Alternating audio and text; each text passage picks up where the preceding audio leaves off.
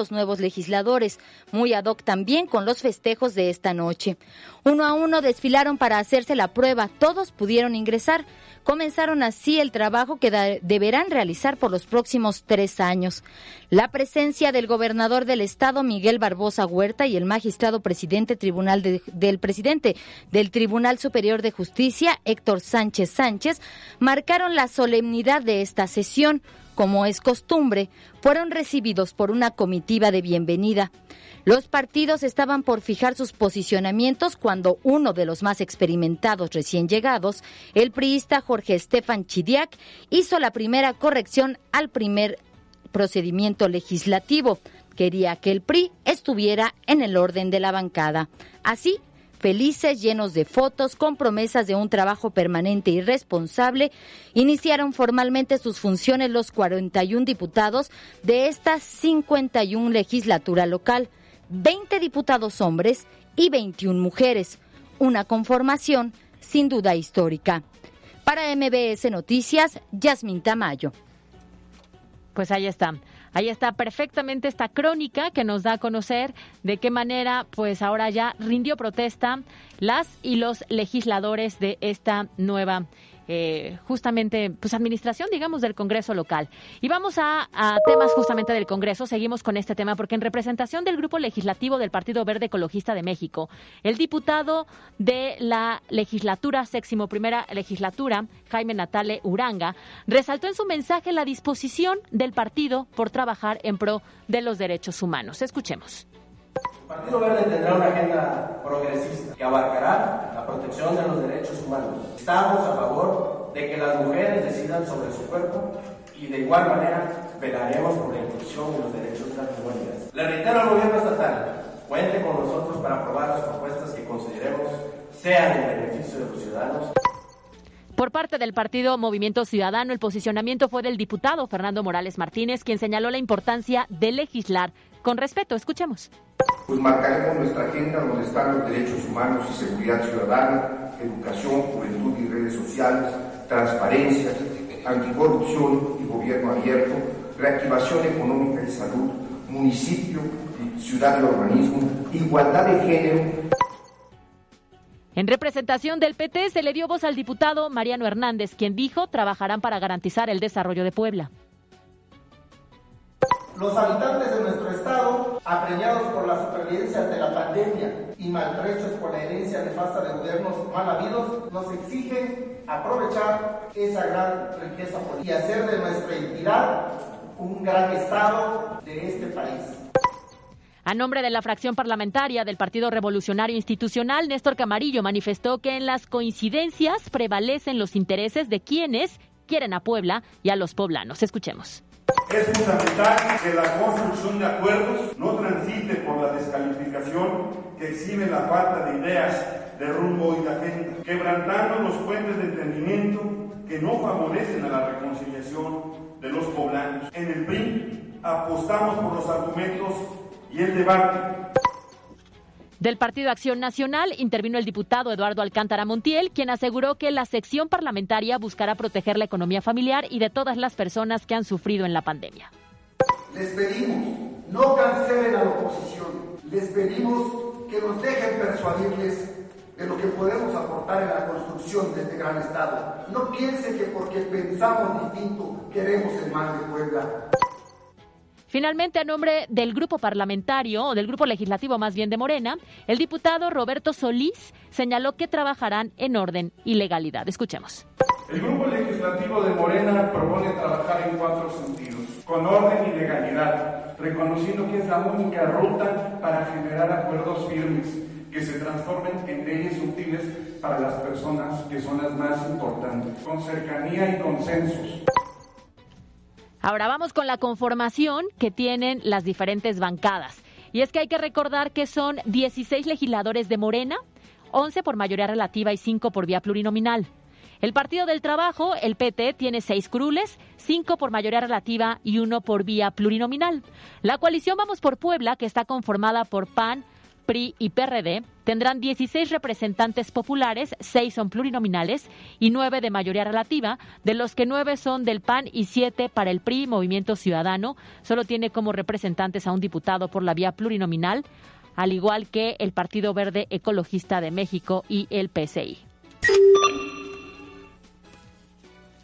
Y ahora sí, me da mucho gusto saludar a mi compañero Alberto Rueda. ¿Cómo estás? ¿Qué hay, Caro? ¿Cómo te va? Qué gusto saludarte. Qué gusto tenerte de nuevo. No, no, veo tu traje de china poblana. Y yo no veo las chalupas que ibas a traer y por eso no llegabas. Ah, tú ya estás listo para la transmisión. Chécame. Ay, muy bien, Alberto Rueda tiene hasta cubreboca color rojo. Por favor, sígalo en sus redes sociales para que lo vea. Ya nos exhibiste. todo bien, se ve, se ve bien. ¿En qué vamos? Vamos justamente en la conformación del Congreso ante la rendición hoy que se realizó justamente de la nueva legislatura. Fíjate que vengo precisamente de platicar con el gobernador, eh, me comentaban, platicaba, una conversación digamos informal, pues que tiene mucha esperanza en que este Congreso realmente pues siga consolidando lo que es el proyecto que se arrancó desde el 2018 y que bueno pues que va a ser el Congreso con el cual va a cerrar precisamente la legislatura. Entonces, pues queda eh, prácticamente esta, eh, el arranque de este sexagésima primera legislatura de este Congreso en manos de Sergio Salomón Céspedes, quien es un hombre de mucha confianza del propio gobernador, digo, o sea, con la división de poderes, obviamente. Claro, pero aquí la intención es que se caminen los tres poderes con la intención del beneficio hacia los poblanos, ¿no? Hacia los ciudadanos.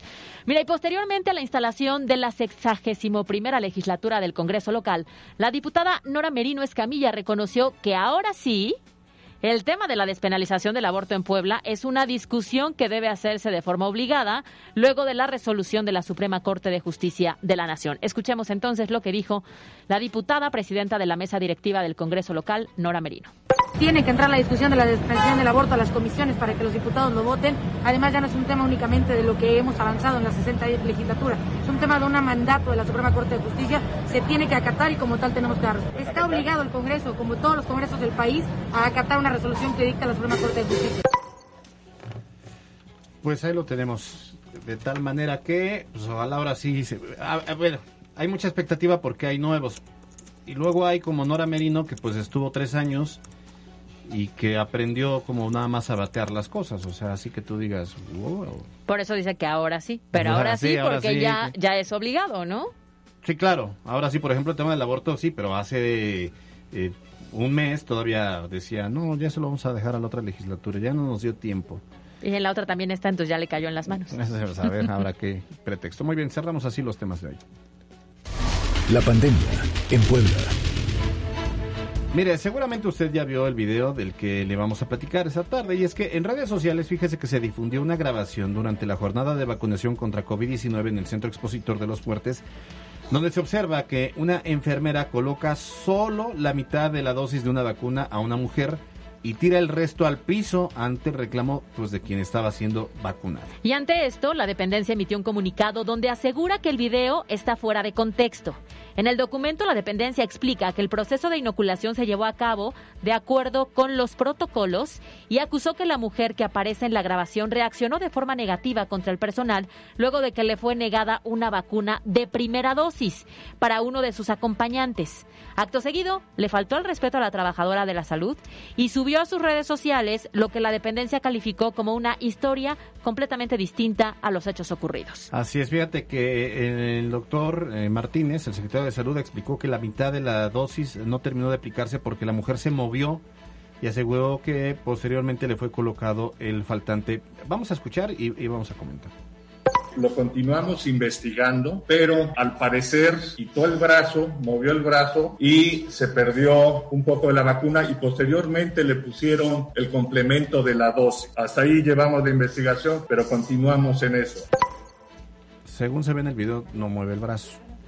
Sí, pero también es cierto que cuando se han dado casos sospechosos, el secretario de Salud lo ha dicho claramente, ¿no? Aquí lo que nos comenta es, se va a investigar el tema, eh, para dar con la responsabilidad, si es que la hubo, del personal de salud. Lo que también es cierto es que hay personas que se acercan e intentan pedir una dosis cuando no te corresponde No, o pues, intentan aparte pedir una no dosis para alguien que viene contigo y sabemos perfectamente No, bien que no. eso no se puede porque hay un registro con la intención de que tú tengas tu fecha, tu hora en específico para la inoculación. Es correcto, o sea, no puede de, a ver, este, póngamela para llevar, pues no, eh, tiene que ser un tema muy controlado. Claro. En, a ver, en el video ciertamente no se ve que la mujer se quite. O sea, haya movido el brazo. Pero a ver, eh, aquí el punto es, es importante que usted cuando vaya a la vacunación, ah, yo, yo lo hice de manera personal cuando fui por la vacuna, es de, oiga, ¿me puede mostrar eh, el- la jeringa, la vacuna?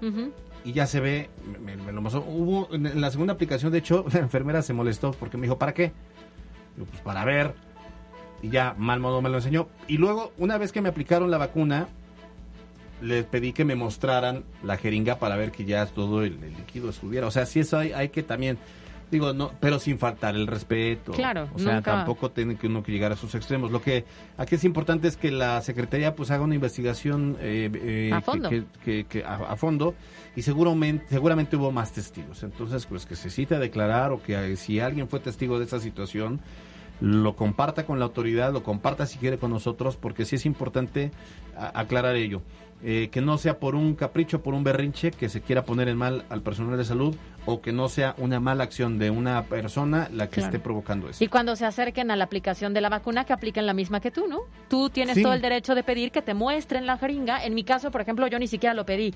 La persona que me aplicó Ajá. las dos dosis me la enseñó y yo dije, sí, perfecto, y me la pusieron y no hubo problema. Y luego pues ver que todo que to- to- todo el contenido, el líquido pues sí se ha aplicado. Claro. Ante esta situación, el gobernador de Puebla, Miguel Barbosa Huerta, exhortó a la población a ser prudente con el esquema de vacunación. En otras palabras, sí hizo un llamado a los que pues han sido gandallas para no ser Pues sí, gandallas. es que sí debe ser. Vamos a escuchar al gobernador. Lo que se aplicaron ayer fueron segundas dosis. No puede ir alguien acompañado de otra persona y exigir que se le aplique una vacuna de primera dosis, porque entonces queda una persona sin su segunda dosis. Pero de ahí a que puedan ahí después exigir, me vienen acompañando y quiero que le pongan esta dosis y hacer escándalo, por eso no. no. Ayúdenos, por favor, todos. Sí, todo, tiene toda la razón. O sea, no hay que ser gandallas. A ver, si llevaba un acompañante y exigió una vacuna a su acompañante, bueno, el acompañante que edad tiene, aparte no eran segun- no eran primeras dosis, eran solo segundas dosis, y todos tuvimos que esperar. Claro. O sea, el acompañante, pues habrá que ver si le tocaba ese día y si no le tocaba, pues que regrese cuando le toque. Claro, llevamos ya un proceso bastante sí. amplio y varios meses realizando estas jornadas de vacunación. Sabemos lo que nos corresponde y simplemente hay que ser ciudadanos responsables, porque como, él- como lo decía el gobernador en el audio, eh, si tú te mueves y parte del biótico no entra y se desperdicia, hay que desperdiciar una más Sí. para ponerte lo que falta. Entonces aquí lo que necesitamos son más vacunas, no menos. No estamos como para andar ahí malgastando las vacunas. A ver, y para el auditorio que ha preguntado qué pasa si no se aplica la segunda dosis de su vacuna en el tiempo establecido por cualquier motivo, ya sea que si se enfermó, que no se enteró, que estaba de viaje, bueno, esta mañana el secretario de Salud José Antonio Martínez explicó que las personas deben acudir a realizarse una evaluación de anticuerpos para saber si aún se encuentran produciendo anticuerpos o si deben comenzar nuevamente con el esquema de vacunación. Sin embargo, señaló que la primera dosis de vacunas como AstraZeneca continúa generando anticuerpos aun y cuando hay contagio de COVID-19 en el tiempo de espera para la segunda aplicación. En la actual jornada de vacunación, que por cierto culmina hoy, la Secretaría de Salud del Estado informó que fueron colocadas 194.005 vacunas a personas de 30 a 39 años y del rango de 40 a 49. Por cierto, la dependencia estatal registra solo dos casos de menores de edad que han sido vacunados contra la COVID-19 tras haber ganado el juicio de amparo para ser inoculados, que son los de Tehuacán, ¿no? Es correcto. Y en cifras de la pandemia en Puebla, en un solo día, la Secretaría de Salud del Estado registró el contagio por COVID-19 de 288 personas, con lo que desde marzo del año pasado acumulamos en el Estado un total de 112.762 casos de la enfermedad. Lamentablemente, de las personas contagiadas han fallecido 14.501, de las que 29 fueron detectadas en el último informe diario de la dependencia. Hay 956 personas hospitalizadas, de las que 142 son casos considerados como graves y se mantienen en terapia intensiva. A ellos les deseamos pronta recuperación. Son las 2 de la tarde con 27 minutos. Vamos a un corte, volvemos.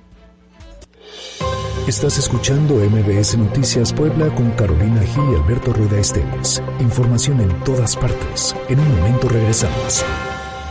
MBS Noticias Puebla con Carolina Gil y Alberto Rueda Esteves. Información en todas partes. Continuamos. Son las 2 eh, de la tarde con 32 minutos. Fíjense que hoy, que es 15 eh, de septiembre, en mitad de semana además, Mariana Flores nos presenta un contexto de la celebración del 15 de septiembre en México, una repasada por la historia. En contexto. La batalla por la independencia de México inició el 16 de septiembre de 1810 con el Grito de Dolores y terminaría hasta el 27 de septiembre de 1821. ¿Pero qué pasó ese día? ¿Por qué se eligió esa fecha para comenzar la lucha por la independencia de México? De acuerdo con datos históricos, el 13 de septiembre el comandante Ignacio García recibe denuncias de la conspiración y obliga al corregidor a catear las casas de los hermanos Epigmenio y Emeterio González, que formaban parte de la reunión secreta y habían sido denunciados por Francisco Buera ante el cura Rafael de León. Al hallar el armamento escondido en sus moradas, ambos fueron aprendidos. El 14 de septiembre, consciente del peligro que corría como participante de la conspiración, el corregidor Miguel Domínguez encierra bajo llave en su habitación a su esposa, doña Josefa Ortiz de Domínguez, después apodada La Corregidora. El 15 de septiembre, doña Josefa Ortiz de Domínguez alcanza a pasar un mensaje por debajo de su puerta con un texto hacia los conspiradores, avisándoles que han sido delatados. Este lo recibe su vecino Ignacio Pérez, quien también era conspirador. Llegan a San Miguel el Grande noticias de Guanajuato acerca de la denuncia de la conspiración, por lo que Ignacio Allende se dirige a Dolores para hablar con Miguel Hidalgo. El 16 de septiembre por la madrugada, los ahora llamados insurgentes liberaron a 80 presos que se encontraban en la cárcel y con su ayuda capturaron al gobernante local. Después, se dirigieron a la parroquia de Dolores, donde el campanero José Galván hizo sonar la campana para convocar al pueblo. Más tarde, en el atrio de la parroquia de Dolores, Miguel Hidalgo arenga al pueblo a levantarse en armas contra el mal gobierno español, que ha abdicado a favor de los franceses. Ahí grita una consigna con la que inicia la batalla por la independencia de México. Para MBS Noticias, Mariana Flores. Pues mira, esta es finalmente la noche más mexicana del año, donde pues los protagonistas son la comida, los antojitos, el alcohol, por supuesto, tequila o mezcal, pulque si se animan. Pero eso de whisky no me vengan con sus payasadas. ¿eh? Solamente comida y bebida típica mexicana. Sí, claro, la música, no me vengan con este J Balvin. Hoy reggaetón no, señores. Hoy Vicente Fernández, Alejandro Fernández, ¿no? Mariachi Vargas de Tecalitlán, todos esos. Oye, y después de un año en donde el confinamiento pues era muy complicado en el 2020, hoy en el 2021, de cierta manera, afortunadamente, eh, tienes mayor posibilidad de festejar siempre y cuando mantengas las medidas sanitarias aplicadas, ya sea en casa o fuera de casa. Pero hay muchos restaurantes que seguramente eh, estarán abriendo y que es parte de la reactivación económica y además con horario ampliado. Pero a ver, para que nos lo platiquen con peras y manzanas, vamos a ello. Con peras y manzanas. Es patrocinado por Universidad Benito Juárez, VJ. Que nadie te detenga.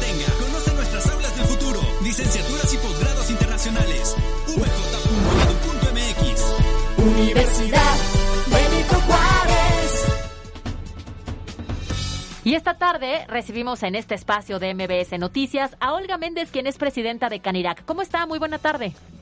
Hola, Caro. ¿Cómo están? Alberto, buenas tardes. Buena tarde, qué gusto saludarle. ¿Ya lista para la noche mexicana? Sí, bueno, pues ya estamos aquí con los preparativos. La verdad es que eh, pues era un día muy esperado siempre para el sector restaurantero, pero más allá para el sector, para el mexicano, porque yo creo que eh, esta fecha pese a lo que esté pasando y lo que nos esté aconteciendo a nivel personal, a nivel familiar o a nivel eh, nacional, el mexicano pues se desborda en el festejo en estas fechas. Así es que con la ampliación de horario que tendremos el día de hoy, pues cerca de, de 150 restaurantes que ya se prepararon para realizar su noche mexicana. Tenemos horario hasta las 12 de la noche eh, y con media hora de desalojo, a lo mejor todavía un poco restringido porque no hubo eh, ninguna modificación en cuanto al, al aforo, pero bueno, creo que siempre hay oportunidad para poder reactivar la economía del sector restaurantero. Presidenta, ¿cuáles son las expectativas que se tiene hasta el momento en cuanto a la derrama económica? Porque me imagino que ya tienen pues varias reservaciones prácticamente hechas. ¿Cómo vislumbra que se cierre esta jornada? Bueno, yo creo que eh, en nuestro limitado aforo, hasta el día de ayer íbamos en un 70% de, de reservación. También tuvimos un poquito de conflicto con lo que pasa con los restaurantes del centro histórico. No nos esperábamos todo este movimiento y colocación de, de carpas que va a pasar en la vía pública y que eso hace que también nosotros nos veamos afectados en el primer cuadro de la ciudad por la eh, por otorgar cerca de 600 permisos al comercio informal, pero bueno, creo que ahí nosotros eh, hemos sacado algunas pequeñas cuentas y esperamos una derrama económica de un millón doscientos mil pesos de los establecimientos que van a, tener eh, pues la oferta de la noche mexicana, ya están los menús, ya están el buffet mexicano, la antojería y esa gran variedad que tenemos de chanclas, este, chalupas, molotes, eh, ya está listo, pelonas este, y demás antojería. Además, pues no pueden faltar los esquites, los elotes, los buñuelos. Y bueno, nosotros es lo que hemos considerado. Eh, al haber una festividad pues que llame mucho la atención y lo que está realizando el ayuntamiento también nos frena un poquito eh, lo que yo les comentaba de afectación que vamos a tener los restaurantes que están instalados en el centro histórico. Porque bueno, finalmente el año pasado pues sí fue catastrófico en el sentido de que no se permitió ni, ni esta libertad de poder ahí con aforo controlado y con horario reducido. Por lo menos hoy ya tendrán un respiro. Por cierto, Presidenta, ¿qué es lo que más piden hoy? ¿Qué es lo que cenan los poblanos en los restaurantes? Eh, pozole, el pozole no puede faltar, las chalupas, las flautas tricolor, este, el panqué de lote como postre, el buñuelo, el arroz con leche y todo lo que tenga que ver con los antojitos, los molotes, las chanclas, pelonas, eh, chalupas, que es lo que mayormente oferta. La verdad es que ahí empezamos ya la carrera hacia la dieta que tenemos de aquí a fin de año, pero creo que lo importante, lo importante es que, que pues festejemos que realmente seamos responsables. Todavía estamos en tema de salud complicado, pero el mexicano no puede dejar pasar esta oportunidad. Que también en cuanto a las bebidas que hace ratito ustedes hablaban, el, el, hay que recordar esta bebida ancestral que es el pulque que ahora nos está sirviendo para hacer cócteles y para retomar también lo, representativo que es esta bebida, que muchas veces a nivel internacional la valoran más que los mismos mexicanos que la tenemos aquí cerca. cerca. El consumo de, de cervezas, que es también lo que, lo que más se da en, estas, en esta fecha. Muy bien. Por último, estarán, me imagino, muy vigilantes de que se cumplan con todas las medidas para evitar cualquier tipo de clausura. En este sentido, si manda algún mensaje a los ciudadanos para que confíen, para que se acerquen, eh, comente cómo van a estar realizando pues estos operativos, estos recorridos, esta vigilancia y que les quede garantía de que si van, la van a pasar bien y sin alguna duda en cuanto al contagio. Claro que sí, claro. Yo creo que siempre el sector restaurantero desde un principio se capacitó, invirtió y está listo para garantizar estancias seguras con todos los protocolos este, mínimos indispensables para que la gente, aparte de que disfrute, coma bien, pues se sienta seguro. Creo que también ahí necesitamos un compromiso y una responsabilidad de la sociedad para poder salir de esta situación que ya se alargó, que todavía estamos en proceso, pero vamos viendo la luz al final del camino. Muy bien, gracias a la presidenta de la Canidad en Puebla, Olga Méndez. La verdad es que deseamos con honestidad que haya muy buena afluencia de comensales, que vayan, que la pasen bien, que los propios restaurantes cuiden también a la población con todas las medidas sanitarias y que eso sirva para que ustedes también reciban un, respiro eh, en medio de toda esta dificultad económica en la que nos hemos visto envueltos desde marzo del 2020. Gracias por estos minutos en MBS Noticias. No, gracias, gracias. Saludos, Caro, saludos, Alberto. Gracias, buena tarde con peras y manzanas. Fue patrocinado por Universidad Benito Juárez, VJ. Más de 25 años de experiencia nos respaldan. Conócenos, vj.edu.mx. Universidad Benito Juárez.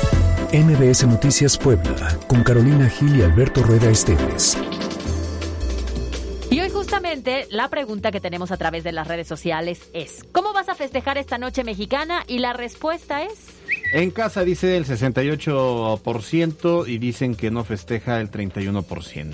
Pues ahí lo digo, cada quien cada mundo una cabeza, ¿no? El 68% en casa y el 31% en no festeja. No festeja. Restaurantes hasta el momento de los que participan dicen que no y eventos públicos también dicen que no, aunque ya sabemos que en los eventos que está realizando el gobierno del estado, que se necesitaba este pase eh, digital, pues ya no hay, ¿no? Que en cuestión de unas cuantas horas se terminaron. No, y yo te digo, ayer y hoy anduve por ahí en la zona de Casaguayo y sí están como estos corralitos, en cada corralito va a haber 20 personas y entre corral y corral va a haber una distancia de metro y medio. Digo, corral por, corral, por decirlo de palabras sencillas. o sea, esta zona delimitada, Exacto, zona delimitada. Que incluso son esquemas que ya en otros estados se han aplicado para conciertos que incluso han realizado y que así te puedes mantener pues mucho más protegido. Antes de irnos al corte, miren, el IMSS informa que este 15 y 16 de septiembre se brindarán servicios de urgencias y hospitalización con normalidad.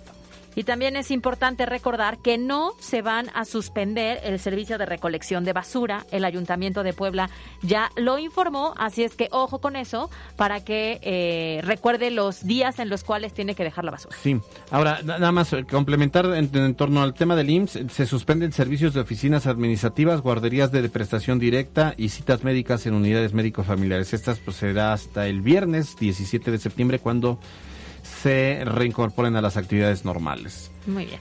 Son las eh, con 2.43. Vámonos a los deportes en la cancha con Miriam Lozada. En la cancha con Miriam Lozada.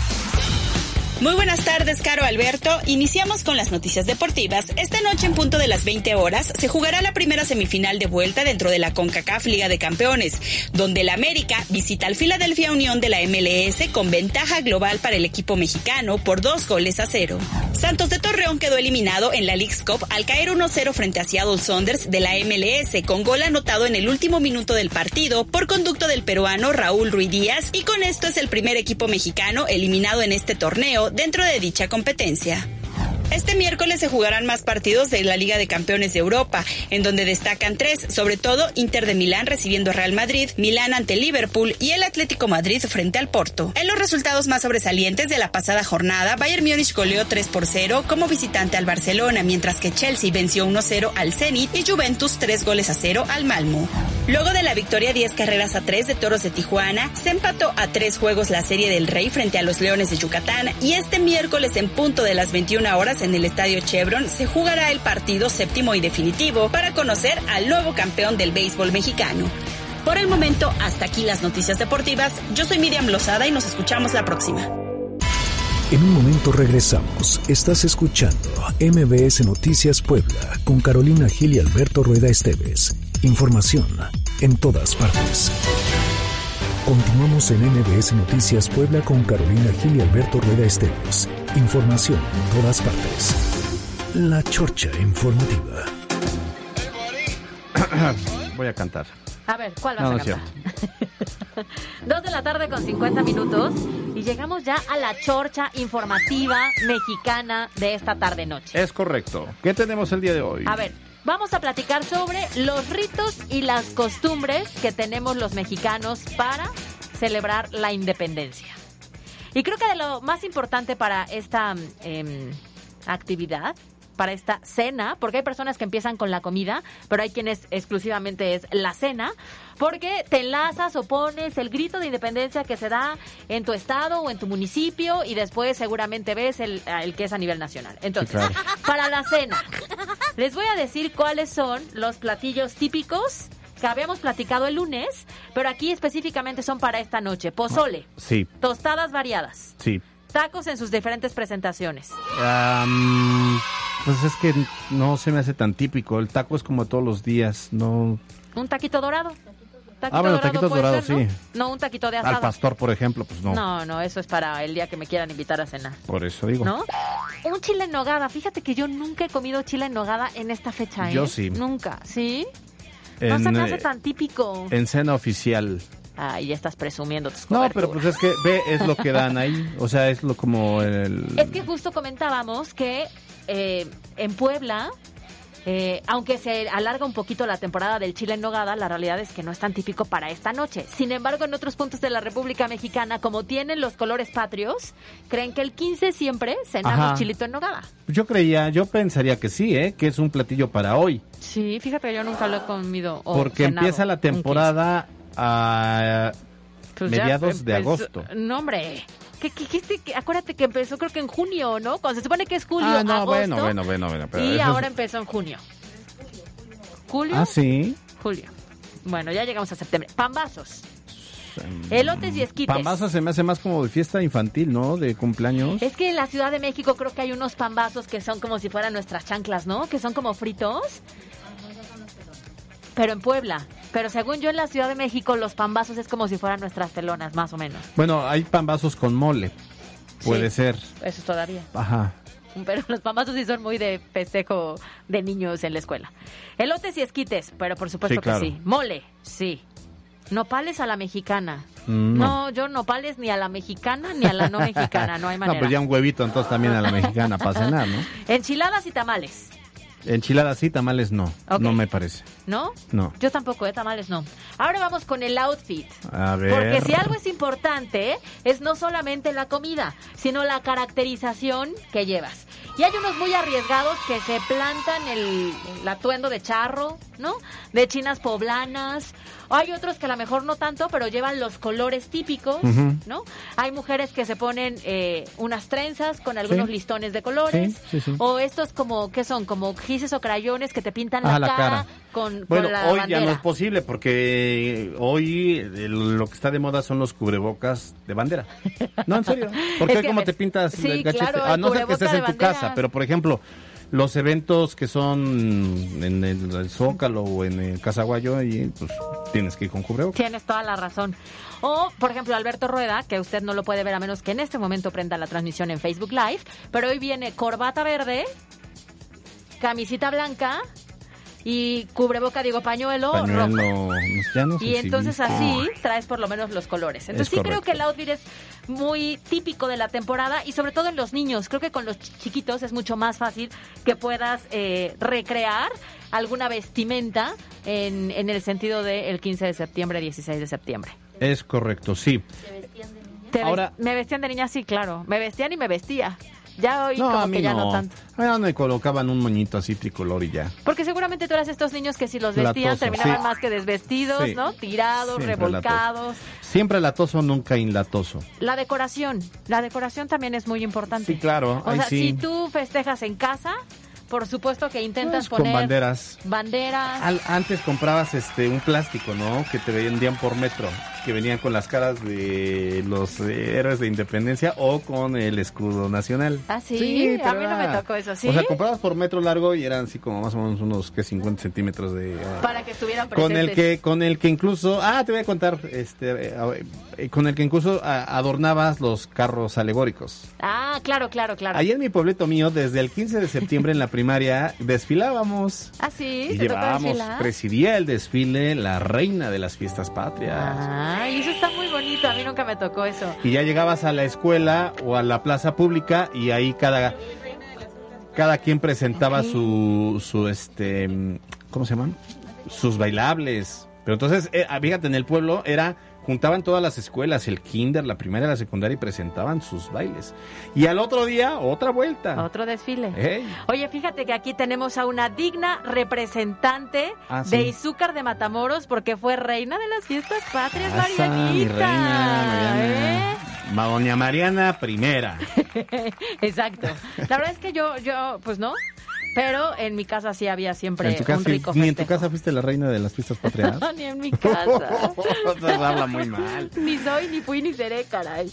Bueno, el tema es la decoración. Entonces siempre es los mantelitos alusivos, los vasos de colores, los platos de colores, o bien lo que dices, o estas como cadenas con los colores patrios, ¿no? Sí, la claro. intención es que esté presente El lo que somos los mexicanos, ¿no? y luego que no, fal- es muy no falta el tío borracho que da el grito no no me tocó un tío ¿No? borracho. Sí me tocó un tío borracho, pero no que diera el grito. Sea, la hacen de presidentes municipal en mi casa no dan grito, ¿eh? O sea, es que hay familias Hay que sí como que sí. recrean todo, ¿no? ¿En tu casa sí? Sí, no. Ah, no, no, no, no, mi Hay familia en tampoco. las que sí. En mi familia estamos pendientes de la televisión, obviamente. Claro. para. Hoy lo pueden ver en el canal 6, Televisa. a las 10. Bueno, el punto es que sí, en mi casa de igual forma sintonizas este el canal de tu preferencia Sí, claro. El- para ver el grito local y después para ver el Nacional. Es correcto. Día 50 se enlaza la cadena nacional con el presidente, ¿no? López Obrador. Oye, Sí, música. La No, música tiene obviamente que Alejandro ser, Fernández, Pepe Aguilar, este mariachi, sin duda. eh, México lindo Vicente. y querido. Ah, las canciones México, El son de la negra, Jarabe Tapatío. Negra, Guadalajara. Ah, no, pero aquí estamos en Puebla. Pero, Pero pero es, también. bueno, qué chula es Puebla. Qué chula es sí, Puebla. sin duda. No, siempre, siempre. Y además, si vas a un restaurante y hay mariachi, ahí se pone hasta la piel chinita, ¿no? Sí, claro. ¿Sí te gusta o no te gusta? Sí, sí, sí, no, no, no, Fíjate que claro. yo Siempre hace- nos surge lo, el- Lo mexicano. Lo mexicano, lo patriota. Nos claro. surge. Nos ah, nos surge. Nos urge lo mexicano. Oye, hace algunos años yo fui a un restaurante, un restaurante hotel, y hacen como ferias. Entonces eso Ah, también sí. está muy padre porque, eh, sobre todo el tema de la comida, no nada más comes una cosita, pruebas de Lo- varias. Es que antes se podía, en esta ocasión no, incluso aún con los permisos que ya hay para ir a los restaurantes, pero ya no se hacen esos banquetes, esos paquetes Sí, caray. que comprabas, vale, no sé, costaban, mm, de- dependía del lugar, pero, o sea, pagabas eh, como, sí, eh, los paquetes de fin de año, de cuenta. Ajá. Y entonces hay mm, este buffet de antojitos, hay incluso muchos, en, en muchos lados, barra libre, en otros es más bien por descorche. Y este y ya incluye el mariachi, entonces ya vas, te olvidas de estar preparando, llegas a la fiesta y se arma una muy buena. Pero pues ahora no se podrá hacer. Pues sí. Nuestros planes para esta... Yo aún no tengo plan para esta noche. No. no. Pues hay que adoptarla. Pueden creerlo que La yo no tengo... Es que mi plan para esta noche se pasó para la noche del viernes. Ya. Pero, pues... No, no, pero ya veré. Entonces te vas a dormir temprano, Me para a mañana levantarte a las 5 a hacer ejercicio. no, mañana ni Me el encanta ejercicio. tu vida, tú. ¿eh? Me fascina, me motiva. Oye, y, y- y en la noche yo mandando un video de lo que estoy bailando, ¿no? Ya no tenía nada que hacer. ¿Ustedes qué van a hacer? Cuéntenme. Pues yo me voy a transmitir en televisión a partir de las 10. Ah, teníamos que Canal hacer este promoción. Sí, entonces, pues a partir de las 8 ya me lanzo para Casa Guayo. Muy bien. En un, en un grito de independencia peculiar. ¿no? Sí, sí, Porque es- hay dos sedes, digamos, ¿no? Es la primera vez que se va a hacer en Casa Guayo. No, a mí no me había tocado. Eh, No, es lo que platicaba hoy precisamente ahí. Me dicen, pues es un. Que la, los decretos así lo permiten por ser un año atípico. Pero para el otro año di- dice que sí va a estar en Palacio. Que así va a ser en Pala. Por los decretos. Ah, Oye. y también en medio de una pandemia, ¿no? Sí, lo cual lo sí hace un histórico, poco distinto. Porque el año pasado no hubo nada, de Nada. nada. Y en esta, pues se Nada está poniendo presencial. a prueba. Dicen que Miguel Hidalgo no tocó la campana de independencia, que quien realmente la tocó fue eh, José Galván, quien era el campanero de la parroquia, mientras que Hidalgo llamaba desde la entrada de la parroquia a toda la población. Y esta campana eh, de Dolores que utilizó Miguel Hidalgo el día del grito fue trasladada en 1896 desde Guanajuato hasta Palacio Nacional de la Ciudad de México por órdenes de don Porfirio Díaz. Y bueno, pues es la que hoy estará tocando el presidente Andrés Manuel López Obrador. Habrá que ver qué tal Pues que sea una buena noche de festejos. Que sea una buena noche de festejos, cuídese mucho, disfrute si puede disfrutar, pero de verdad, sana distancia, cubrebocas y nos vemos mañana en punto de las dos. Aquí estaremos, ¿no? Acá estaremos sin... ¿Ah, sí? No. No, ¿qué pasó? ¿Qué pasó? ¿Tú no? No, hay que ¿Por? descansar. Otra vez, pues hoy llegaste tarde. Ah, pero porque tengo que resolver cosas del mundo. No, Si no. ¿quién? O sea, entonces mañana, entonces mañana yo. Si me hace usted favor, si no le molesta mucho. bien, pero ahí la veo en fin de mes yéndose de vacaciones. Bueno, claro que vengo con todo gusto. Gracias, Carlos Parragrí, gracias, Mariana Flores, gracias, Yasmín Tamayo. Nos vemos entonces mañana. Oye, un gritito así que te avientes Viva México para cerrar. Muy bien. Nos vemos mañana en punto Me de las acordé del tigre. igual, igual de bien te salió. Escuchaste MBS Noticias por cortesía de Kia Bon. Te esperamos en Kia Fuertes y en Kia Cerdán. Maneja lo hecho en México. Usted está informado. Esto fue MBS Noticias Puebla con Carolina Gil y Alberto Rueda Esteves. Información en todas partes.